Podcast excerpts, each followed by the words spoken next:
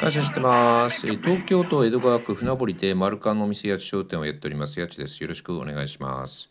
え今日もリスナーさんからの、えー、と質問にお答えしたいと思います。えー、と質問の内容なんですが、えー、と今みっちゃん先生が書いた斎藤一人神様と友達になる本を読んでいます。えー、やちさんは神様とお友達ですか、えーそれはどんな感覚なのでしょうか？というご質問なんですけれども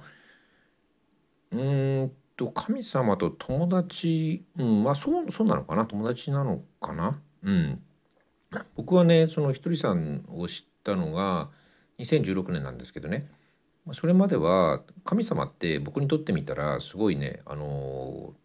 遠い存在っていうかあの近づきたくても神様にはなれないすごいねあの遠い遠い存在超人的な存在だと思ってたんですけどあのひとりさんがねその、えっと、分け御霊の話をされてて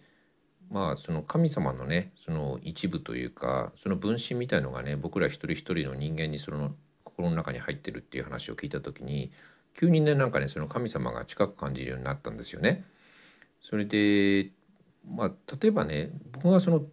まあ他の人のそのおどういう人を友達って思うかなってちょっと今ふと思ったんですけどあの友達と思う以上は当然お互いの信頼関係がね必要なわけで、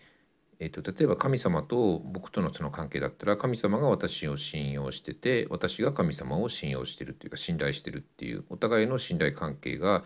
成り立っていてそれでえっと何て言うのかな。あの必要以上にこうベタベタしない関係が僕は友達だと思っててあの何て言うのかな。昔のそのことわざ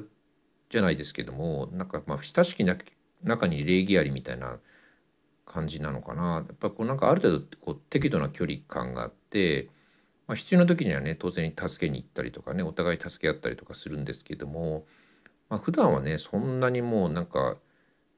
もう一日に何十回も何百回もこう連絡がかかってきたりとかねあの LINE とか電話が来たらやっぱりちょっとなんか面倒くさくな面倒くさいなって思っちゃうかもしれないんで、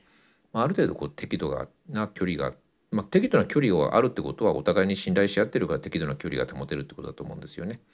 うん、あの信頼できないとこう急に近づきたいとか近づこうとかって思っちゃうのかもしれないんですけど、うん、だからそのなんていうのかな神様と友達って思う思えてるってことは多分そのなんていうの神様をやっぱり信頼していて、まあ、信頼関係があってやっぱりこうねあのもちろん神様は神様は見捨てはしないと思うんですけど何でもかんでも神様にお願いするっていうことでもなくてね、まあ、自分で自分でやれることはやってまああとはね神様がねあの残りの部分はねさっとやってくれると思うんで、まあ、そういうそういう感じでね関係が保ててれば、まあ、神様とお友達なのかなとは、まあ、僕は思いますけどね。うん、えっとねちなみにね、えっと、明日からですね、えっと、このラジオ番組のですねタイトルをね、えっと、変えようと思います。うん、今日ねあのちょっとね髪の毛を私いつもあの切ってもらってるね方とちょっと話してたんですけどあのちょっとねいろいろアイデアをもらって、えー、とちょっとね番組名をあの変更することにしました。うん